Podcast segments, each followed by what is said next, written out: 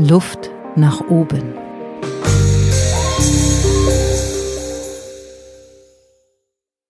Herzlich willkommen bei Luft nach oben, dem Podcast zum Thema Veränderung.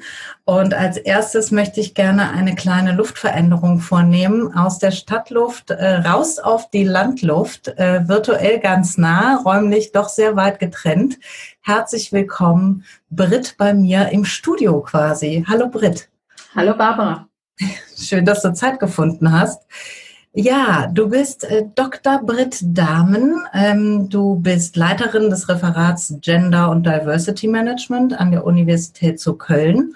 Und wir kennen uns von ganz früher aus dem Sportstudium. Da warst du schon meine Tutorin.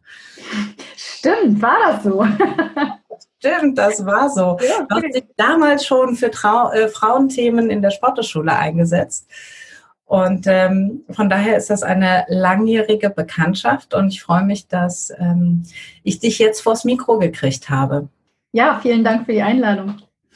Jetzt müssen wir ja erstmal sagen, ähm, dass wir hier äh, technisch leider die ähm, Aufzeichnung machen. Also wir haben auditiv nicht die Qualität zu bieten, die der Podcast sonst gewöhnt ist.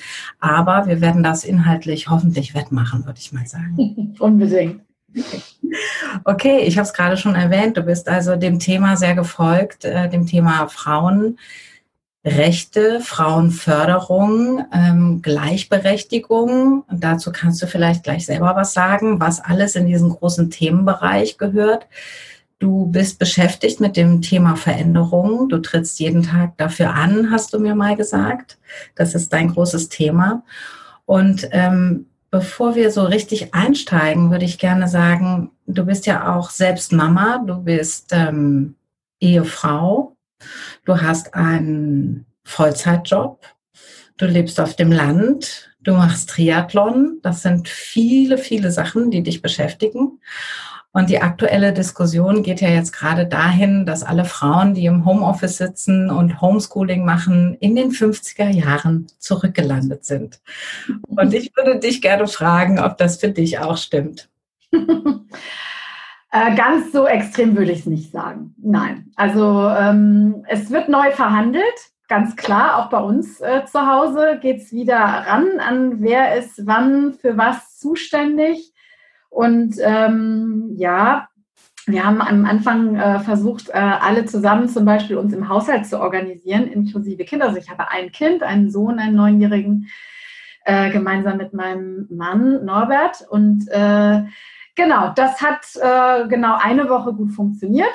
Dann ließ das Engagement nach und äh, irgendwann habe ich mich auch wieder entschlossen, unsere Putzhilfe zu reaktivieren, auch wenn wir alle zu Hause sind ähm, weil ich gemerkt habe, nee, da äh, hat sich sozusagen jetzt an der Stelle nicht so viel an selbstständigen Mitarbeit von allen anderen Seiten auch äh, aktiv. Nein, aber grundsätzlich, ähm, ja, es wird neu verhandelt. Das muss man schon sagen, das spüre ich hier auch. Aber ich habe auch einen Partner, der ähm, schon immer auch viel äh, Betreuungsarbeit mit übernommen hat, gerade seitdem wir aufs Land gezogen sind äh, und ich eben in Köln arbeite ähm, und eben mit einem, ja, ich habe 80, einen 80 Prozent Job. Das heißt, ähm, 35 Stunden bin ich schon irgendwie immer unterwegs äh, an der Uni oder für die Uni dass wir das uns auch aufteilen müssen. Und das ist aber auch insofern, sind wir da eigentlich schon ganz gut unterwegs. Aber ja, neu verhandelt haben wir. Also du erlebst es nicht als Gap zwischen dem, wofür du beruflich antrittst und was du dann zu Hause erlebst. Das funktioniert schon ganz gut zusammen. Du hast jetzt keinen Mann, der ähm, zu Hause auf dem Sofa sitzt und sich das Bäuchlein krault und du denkst, ähm, Moment mal, ich habe gerade noch an der Uni von ganz anderen Themen gesprochen und jetzt zu Hause sowas. Nein, das kann ich auf keinen Fall so sagen. Gut, ähm, was sagst du denn zu der Diskussion, die da im Moment herrscht? Äh, glaubst du denn, dass das bei vielen so ist? Und ja. Rück, sind wir jetzt rückläufig in der Entwicklung für die Frauen? Ja, also ich meine, ganz interessant ist ja, dass sich die Betreuungsfrage auf einmal wieder ganz neu stellt und wir auf einmal äh, vielleicht auch alle wieder neu zu schätzen lernen, was äh, Betreuungsangebote für Kinder im betreuungspflichtigen Alter oder ne, betreuungsintensiven Alter äh, bedeutet, dass das eben keine Selbstverständlichkeit ist, ähm, dass wir solche Betreuungseinrichtungen haben, dass es aber auch keine Selbstverständlichkeit und nicht ein eben mal zurück ist in gut, dann sind wir halt alle wieder äh, beisammen und wir teilen uns äh, die Aufgaben neu ein und äh, wir sind alle ganz fortschrittlich und alle lieben es, gemeinsam mit der, mit der gesamten Familie wieder zu Hause zu sein. So hat sich unsere Gesellschaft einfach nicht entwickelt in den letzten Jahrzehnten, sondern äh, wir haben uns dahin entwickelt, dass wir ein System haben, in dem wir arbeiten äh, und arbeiten, Schule, Bet Kinderbetreuung, Freizeit voneinander sehr stark getrennt ist und ähm, ja, das äh, ist eben nicht einfach wieder so zurückzukurbeln, so nach dem Motto, äh, jetzt ist alles, was Betreuungseinrichtungen betrifft, aufgelöst und jetzt ist es ganz einfach wieder zurückzukehren und all diejenigen, die das nicht gut finden, haben ihre Kinder nicht lieb. Also das kommt ja sozusagen auch schon wieder in die Diskussion rein. Äh, ähm, ja, diejenigen, die sich über Betreuungseinrichtungen oder die Betreuung brauchen, ähm, werden quasi diffamiert als diejenigen, die jetzt ähm, es offensichtlich nicht ertragen können, mit ihren Kindern zusammen zu sein, was natürlich aus meiner Sicht völliger Unsinn ist. Ähm, sondern Was würdest du so, so jemandem sagen? Da gibt es ja die ein oder andere Politikermeinung auch, die schon behauptet haben, ja, jetzt lernen endlich mal die Eltern ihre Kinder wieder richtig kennen. Ich würde sagen, das stimmt. Das ist absolut richtig. Äh, und das äh, schätzen wir, glaube ich, auch. Und wenn ich mir meinen äh, Sohn so angucke, der hier gerade mal wieder neben mir steht, ähm, dann würde ich sagen, ist das auch ein ganz neuer Genuss, dass er uns mal so viel ähm, unter Beobachtung hat. Ne? Also beziehungsweise unter Beobachtung hat es natürlich falsch gesagt, aber dass er wieder so viel Zeit auch mit uns hat ne? und wir uns auch nochmal neu kennenlernen. Das würde ich absolut so unterstreichen. Und das ist toll, interessant ähm, herausfordernd, äh, spannend, aber ähm, ich stehe auch zu, dazu, dass ich für meine konzentrierte Arbeit auch meine Ruhe brauche. Äh, also das für mich ganz persönlich gesehen und ich stehe auch dazu, dass es auch gut ist, für Kinder in der Schule zu sein und auch mit anderen Kindern zusammen zu sein. Und Betreuung ist ja nicht nur abstellen, sondern betreuen heißt auch, äh, da werden Angebote für unsere Kinder gemacht, die sie voranbringen, die sie weiterbringen, die sie als Mensch weiterentwickeln lassen. Und das ist gut so, dass es das gibt. Ich schätze das unheimlich, weil das etwas bedient, was ich gar nicht als Erwachsene, als Dritt äh, bedienen kann. Ne? Und ich glaube, da werden wir uns vielleicht auch wieder neu gewahr. Und das ist, äh, ähm, das ist eine Wertschätzung für auch das, was wir eigentlich im Normalfall haben, äh, dass wir das auch wieder anders wertschätzen können.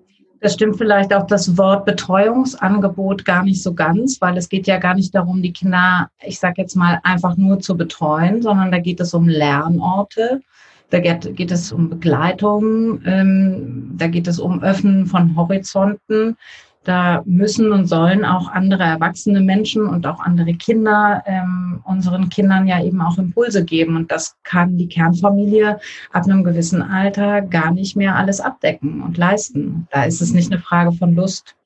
Also vielleicht ist das Wort Betreuungsangebot oder Betreuungspflicht auch an der Stelle gar nicht ausreichend. Vielleicht muss es auch um Betreuung und Bildung. Absolut. Absolut. Ja.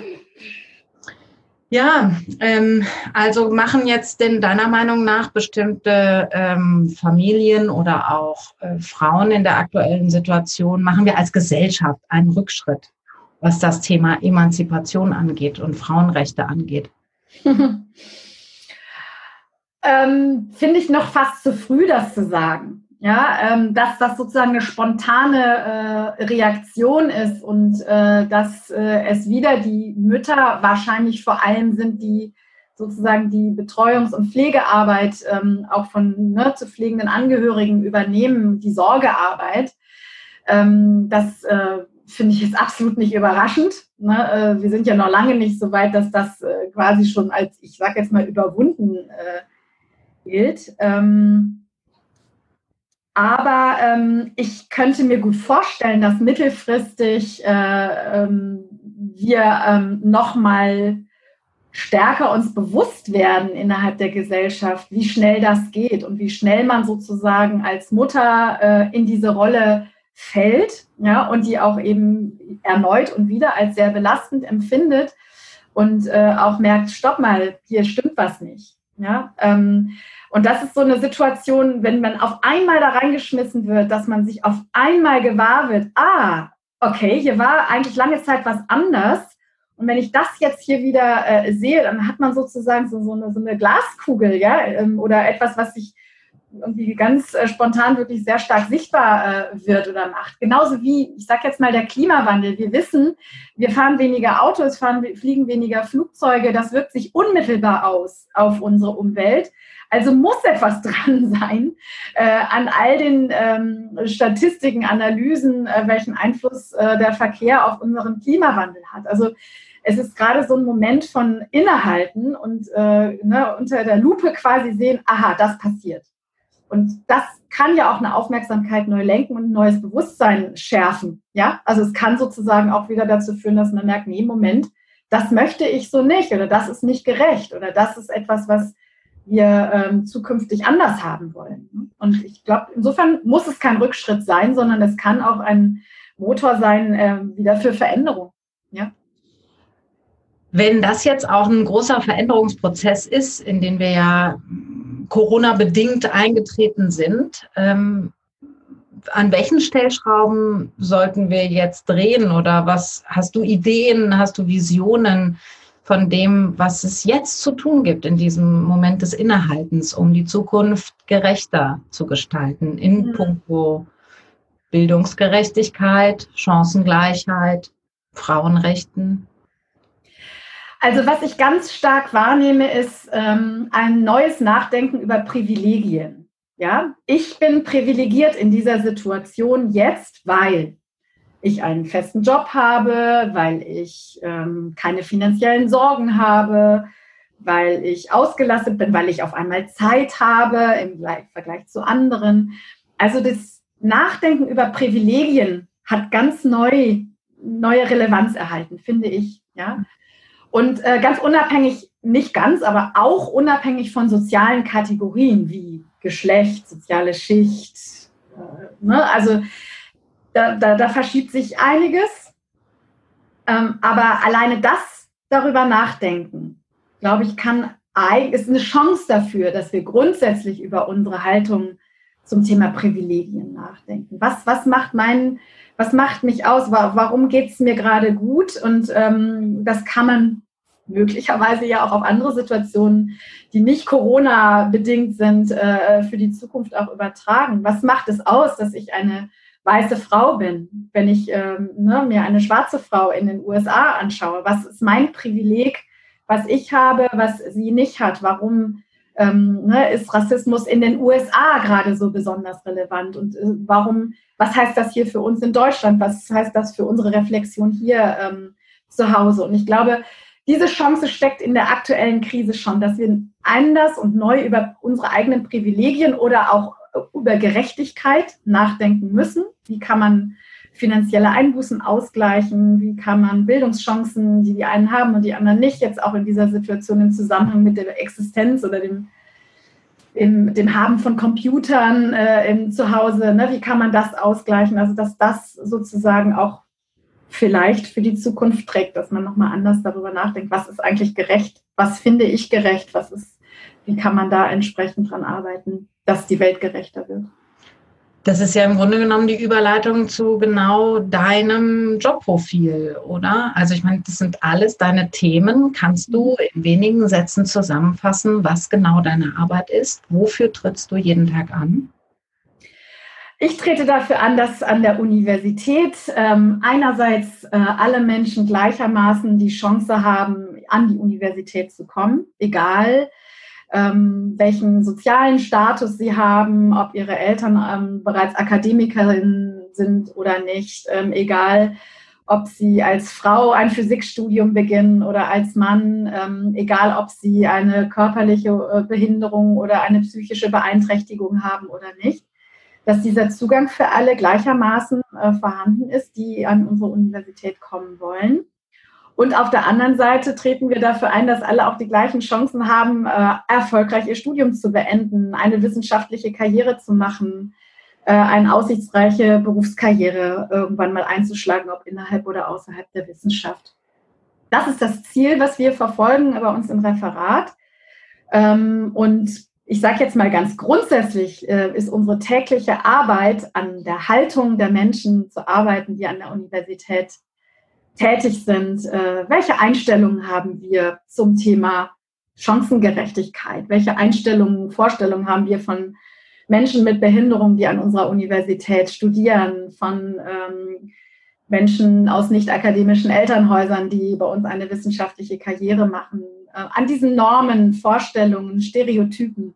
Daran möchten wir arbeiten, dafür zu sensibilisieren und ähm, Dinge zu verändern. Das ist eigentlich unser Ziel, unsere Arbeit, Haltung verändern. Das trifft ja und matcht komplett mit meinem Thema Haltung, was ich ja auch habe. Und ähm, ich finde das immer eine große Herausforderung. Es gibt ja eine äußere Haltung, es gibt eine innere Haltung. Beides korreliert auch miteinander.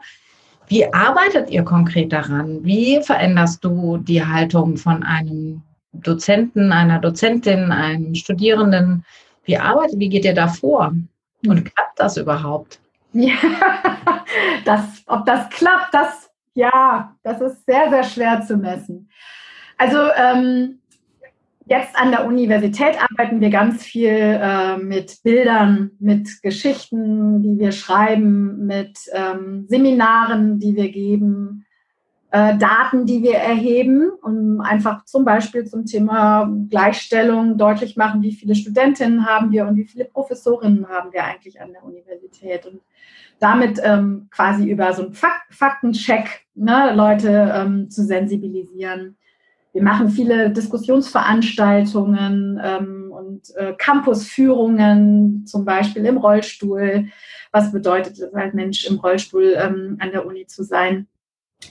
Also so einerseits auf der kognitiven Ebene, ähm, ne, die versuchen wir die Menschen zu erreichen, aber auch wirklich auf so einer physischen Ebene. Und da passt vielleicht, das mache ich nicht mehr aktuell, aber meine Erfahrung aus der Sporthochschule, wo ich auch lange unterrichtet habe und ein Seminar für Studierende mit konzipiert habe, äh, sich mit dem Thema Chancengerechtigkeit im Sport auseinanderzusetzen. Und unser Zugang oder der spannendste Zugang war eigentlich, äh, dass wir Studierende motiviert haben, selber Fremdheitserfahrungen zu machen. Und zwar ganz körperlich, ganz persönlich, nicht nur durch Beobachtung oder durch etwas lesen, sondern sich in eine Situation hineinbegeben.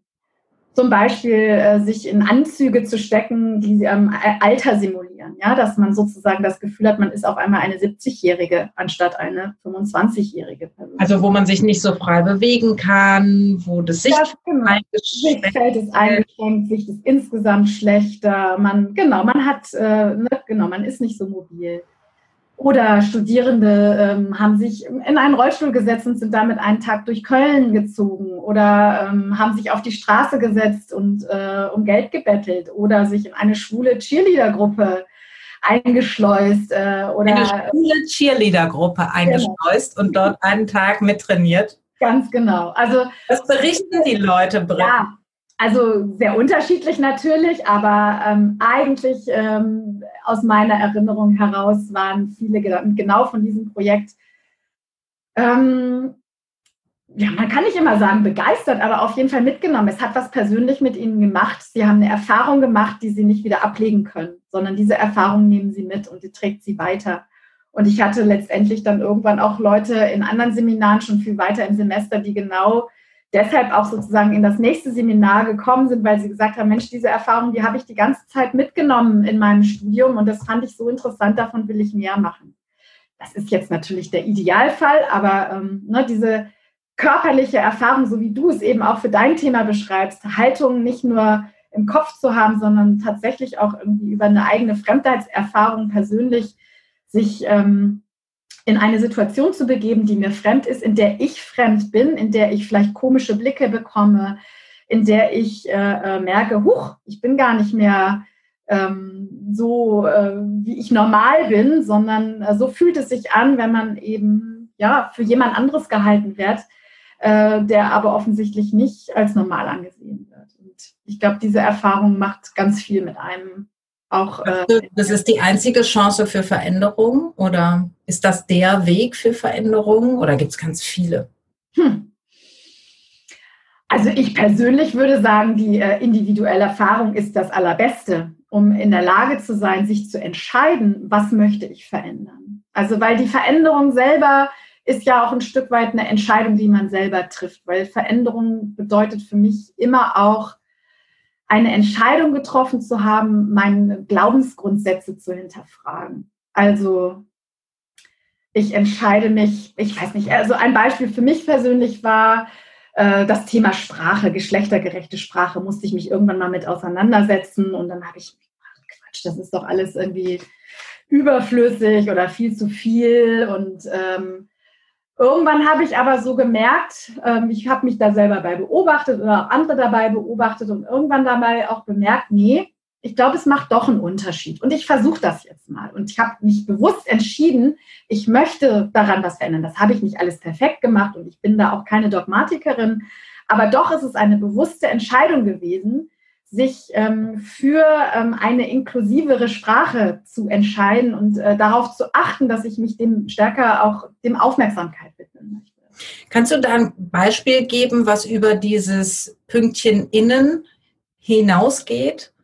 Also nicht nur Studenten und Studentinnen zu sagen, sondern da gibt es ja ganz viel in unserer Sprache, was nicht gendergerecht ist. Und ähm, hast du da noch ein Beispiel, was über diese Endung hm.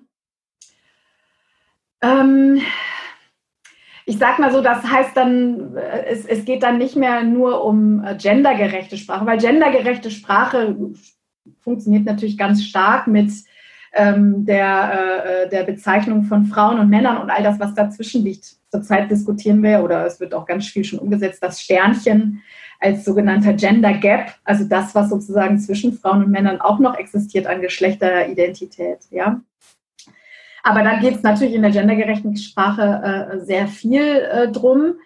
Es geht, ähm, aber das ist sozusagen nur das, das reine Sprechen. Es geht ja bei dem Sprechen darum, wie nehme ich Dinge wahr. Also wenn ich von Ärzten und Ärztinnen spreche, habe ich ein anderes Bild im Kopf, als wenn ich von Ärzten spreche. Und es kann mir niemand erzählen, dass das nicht so ist. Ähm, das ist ein sehr schönes Beispiel, weil ich im Rahmen der systemrelevanten Berufe irgendwann angefangen habe, nur noch von Ärztinnen und Pflegern zu sprechen, um die Ärzte und die Krankenschwester kurz mal auszugleichen. Zumindest ja. in der Familie mit zwei Jungs muss es irgendwie auch sein. Ja. Es gibt ja auch dämlich und herrlich, ist mir gerade noch so eingefallen. Also unsere ja. Sprache ist voll voller ähm, Prägungen und ähm, Worte sind im Grunde genommen die Ausformung unserer Gedanken und deswegen können wir an den Worten auch sehr genau unsere Haltung ablesen und eine Sensibilität im Außen zu entwickeln, ist auch eine Chance, das Innen wieder zu reflektieren. Mhm. Mhm. Absolut, ja. Ich, ähm, bevor uns die Zeit wegläuft, also ich habe ein so eine ganz blöde Frage noch, Britt, aber ich muss dir die stellen. Ähm, bist du für die Frauenquote?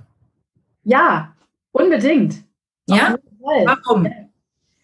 Weil äh, ich, ähm, also das ist ein Instrument äh, der Frauenförderung, ähm, das aus meiner Sicht auf ganz vielen verschiedenen Ebenen funktioniert. Also sie funktioniert alleine schon deshalb, weil wir uns über die Quote so wahnsinnig viel streiten. Und das heißt, wir müssen uns auseinandersetzen damit, warum gibt es das Instrument und warum könnte es sinnvoll sein? Warum ist es auch nicht für manche auch nicht sinnvoll. Aber wir reden darüber. Wir reden darüber, dass wir zu wenige Frauen in unseren ähm, Führungsetagen in Deutschland haben. Und das alleine finde ich schon super, weil ohne die Quote würden wir da vielleicht überhaupt gar nicht zu sprechen. Ähm, und zum anderen ähm, zwingt es uns auch ähm, zu reflektieren, wir haben jetzt eine Frauenquote an der einen oder anderen Stelle, aber ähm, und wenn wir dagegen argumentieren, muss man sich aber schon fragen lassen, ja gut, aber wir haben ja für ganz andere Bereiche auch ganz viele Quoten. Wir haben immer die Ost-West-Quote in bestimmten Gremien in der Politik. Es müssen immer Leute aus verschiedenen Bundesländern da sein. Es müssen bestimmte Statusgruppen in Hochschulgremien vertreten sein. Wir brauchen immer die ProfessorInnen, wir brauchen immer die Studierenden und so weiter. Wir haben also ganz viele Quoten. Und warum ist ausgerechnet die Geschlechterquote so umstritten? Weil dort offensichtlich ähm, an etwas gerührt ist, wird, was uns irgendwie dann doch zu persönlich ist. Ja? Niemand sagt äh, einer wissenschaftlichen Mitarbeiterin, du bist nur wegen der Quote in dem Gremium oder dem, äh, äh, ostdeutschen Politiker, weil du aus Ostdeutschland kommst. Möglicherweise schon, aber es wird ihnen nicht zum Vorwurf gemacht. Frauen wird es zum Vorwurf gemacht und das ist das, ist das Spannende an der Stelle. Und ähm, nichtsdestotrotz glaube ich schon auch, dass die Quote als solches auch was bringt. Also wir haben an der Universität auch Quoten eingerichtet für die Neuberufung von Professorinnen und Professoren, das äh, über einen Zeitraum von drei Jahren eine bestimmte Anzahl von Frauen berufen werden muss und das wird honoriert mit, mit Geld, wenn diese Quote erreicht wird. Sie orientiert sich nicht an der 50-50-Quote, sondern immer an der Quote oder an dem Stand der Nachwuchs oder der Frauenbeteiligung ähm, auf der wissenschaftlichen Qualifikationsstufe davor. Also das heißt, wenn ich als äh, Professorin berufen werde, orientieren wir uns bei einer Neuberufungsquote an der Quote von Frauen, die schon existiert auf der Ebene der Doktoranden und also derjenigen, die promoviert haben, beziehungsweise derjenigen, die, die habilitiert haben. Das heißt, es ist keine 50-50-Quote, sondern wir versuchen sozusagen schon zu gucken, wie viele Frauen sind denn quasi ähm, überhaupt vorhanden. Ja? Wir gehen nicht davon aus, dass wir die Hälfte Frauen wie Männer in der Physik haben, die auch als Professorin qualifiziert sind. Nicht an den Haaren irgendwelche Frauen von irgendwo daherzerren, sondern ja. es ist sozusagen organisch auch aus dem eigenen ja, Organismus der jeweiligen Hochschule heraus entwickelt sich äh, die Quote. Genau, genau. Und es funktioniert nicht überall. Aber in vielen Bereichen, wo man es nicht gedacht hätte, funktioniert es äh, gleichwohl, weil sich die äh, Fachbereiche eben auch entsprechend bemühen, nochmal extra zu gucken, welche Frauen können wir ansprechen und ähm, wie können wir sie auch direkt ansprechen, wie, welche Netzwerke können wir reaktivieren. Und da sind tolle Frauen dabei, die, auf die man sonst niemals gekommen wäre, die halt nicht im Blickpunkt sind derjenigen, die ohnehin schon mächtig sind. Ja, das klingt jetzt sehr, ich, sage, ich zeige mit dem Finger, aber ähm, ich glaube, diese Herausforderung, nochmal zu schauen, warum sind hier nicht so viele Frauen und wo sind Frauen, die aus unserer Sicht qualifiziert sind und die möchten wir auch nochmal speziell motivieren. Ähm, das äh, bringt Talente hervor, die man vorher nicht geahnt hätte, dass es sie gibt. Und ähm, davon bin ich überzeugt. Und deshalb glaube ich, dass die Quote funktioniert. Super. Du bist ja jemand, der für Veränderung kämpft und du liebst aber auch persönlich sehr die Veränderung. Ähm, warum ist das so? Kommt man so auf die Welt oder bist du neugierig geworden oder was ist deine Begeisterung für Veränderung ganz persönlich? Mhm. Also ähm, ich komme aus einem Elternhaus, ähm, wo wir schon viel, also wo ich sozusagen das schon mit so ein bisschen in die Wiege bekommen habe. Äh, wir sind, seitdem ich 13 war, bin ich dreimal oder viermal groß umgezogen, auch in jeweils immer ein anderes Land. Mit meinen Eltern nach Luxemburg gezogen, nach Portugal, ich bin nach Neuseeland gezogen, dann zurück nach Deutschland gekommen. Und ähm, das ähm, hat mich einfach auch, glaube ich, sehr geprägt. Damit habe ich auch gelernt, mit Veränderungen umzugehen, mich neu zu orientieren und äh, meinen Platz zu finden. Und äh, da auch äh, Freude dran zu empfinden. Ich bin jetzt ganz zufrieden, dass ich seit 25 Jahren in Köln und Umgebung lebe. Das finde ich schön und das, äh, ich misse es nicht, nochmal ähm, wieder in die Welt zu wollen. Das habe ich gar nicht den Wunsch, aber ähm, ich habe keine Angst davor. Und ich glaube, das ähm, hat, glaube ich, ja, viel auch äh, damit zu tun, wie bereit ist man auch für Veränderungen. Und eine meiner wichtigsten Veränderungen, das war doch ein Umzug von Köln raus aufs Land vor sechs Jahren. Ähm, diesen Mut dann doch zu haben, weil ich das Vertrauen in mich selber habe. Wenn ich merke, es passt nicht, dann wird es anders. Dann machen wir was anderes draus. Dann, es ist keine Entscheidung für immer, sondern es ist immer eine Entscheidung für jetzt und die fühlt sich gut an. Und ich vertraue darauf, dass was Gutes draus wird. Und ich glaube, dieses Vertrauen habe ich durch unter anderem eben durch meine Eltern und die Veränderungen, die wir da durchgemacht haben, immer ähm, auch schon so ein bisschen in die Wiege gelegt bekommen. Oder ne, das habe ich gelernt. Und ich habe einen Opa, der ist für mich so ein absolutes Vorbild. Der ist 100 Jahre alt geworden. Mein Opa war ähm, auch im Krieg, ähm, hat sieben Jahre Gefangenschaft in der Sowjetunion hinter sich, in Sibirien, also so ganz eine schlimme Geschichte.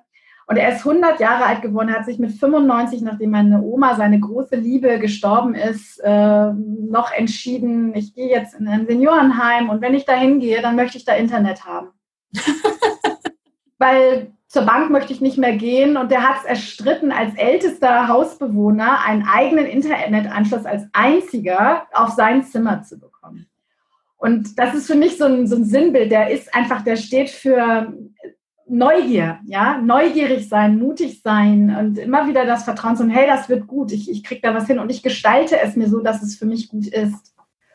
Und, ähm, und die eigene Gestaltung macht auch glücklich. Ne? Absolut, ja. Dann hat man den Mut. Dann kann man Mut fassen zu sich selber, äh, weil man das Vertrauen hat, dass, dass ich das gut für mich hinkriege, dass das passt.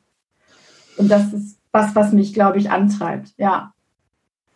Wunderschön, schönes Sinnbild auch von deinem Opa. Ich kann ihn irgendwie auch ein bisschen trotzig so vor mich, vor meinem eigenen Auge sehen. So, ich habe was im Kopf und ich setze es jetzt auch durch. Und vielleicht braucht es auch manchmal so diese Courage, für was einzustehen. Ne? Für manchmal ist es das eigene Internet mhm. und manchmal ist es vielleicht auch was anderes, für das wir auch wirklich mutig einstehen müssen. Genau, ja, ja. Ich komme zu meiner Abschlussfrage, Britt ähm, ja, Luft nach oben, du mochtest den Titel auch. Es gibt immer irgendwie noch Luft nach oben und nicht nur zur Selbstoptimierung, sondern auch, weil es äh, etwas weiteres und etwas Höheres gibt oder weil wir uns verändern wollen. Du hast von vielen Veränderungen auch in deinem Leben äh, ge gesprochen und hast ja jetzt auch aktuell einen Job, wo du das zum Inhalt machst, um mehr, um für mehr Gerechtigkeit einzutreten. Also das ist ja ein sehr hehres und sehr großes und sehr idealistisches Ziel auch. Und im Grunde genommen möchtest du ja auch die Welt von morgen mitzugestalten, äh, mitgestalten. Und ähm, so die kleine Frage vorab noch. Ähm, was können wir jetzt tun oder was kannst du tun, was kann ich tun, damit ähm, das Morgen schöner ist oder besser für uns wird? Und ähm, dann die zweite Frage, wer oder was hat dir in deinem Leben Luft nach oben verschafft? was ist jetzt zu tun und mhm. ähm, woher schöpfst du die Kraft? Mhm. Mhm. Was ist jetzt zu tun?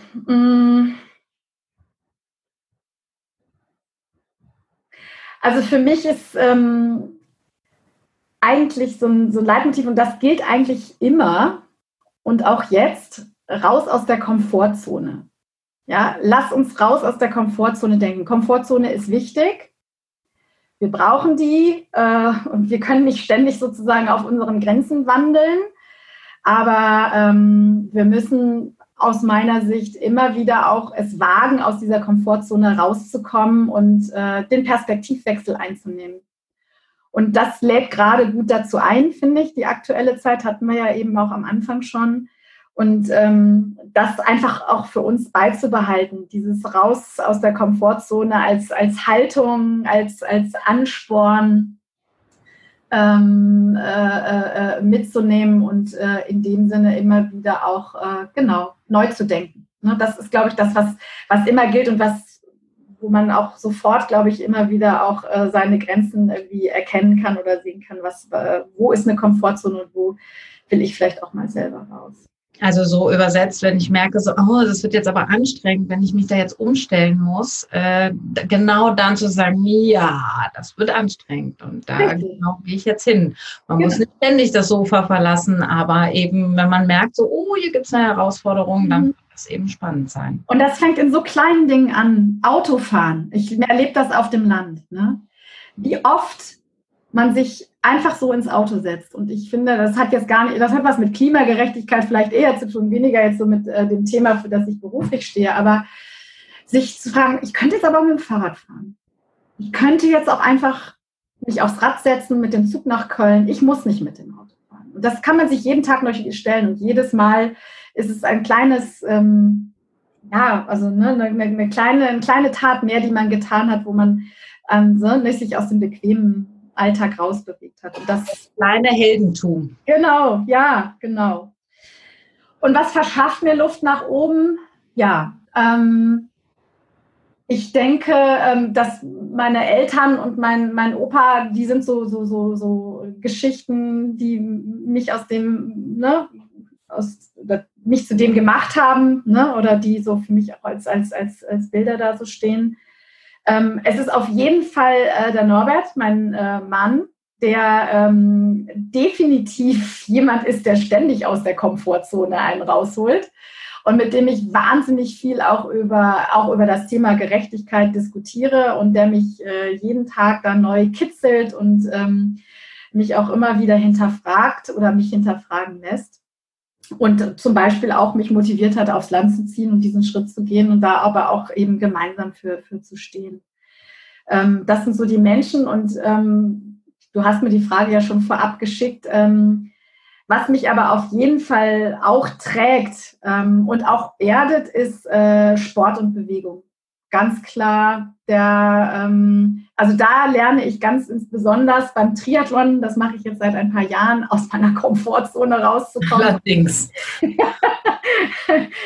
ah, Habe ich jetzt keine Lust drauf, mache ich jetzt aber trotzdem, steht auf dem Plan und dann fühlt es sich super an, wenn es dann erledigt ist. Oder wenn ich drin bin im Sport.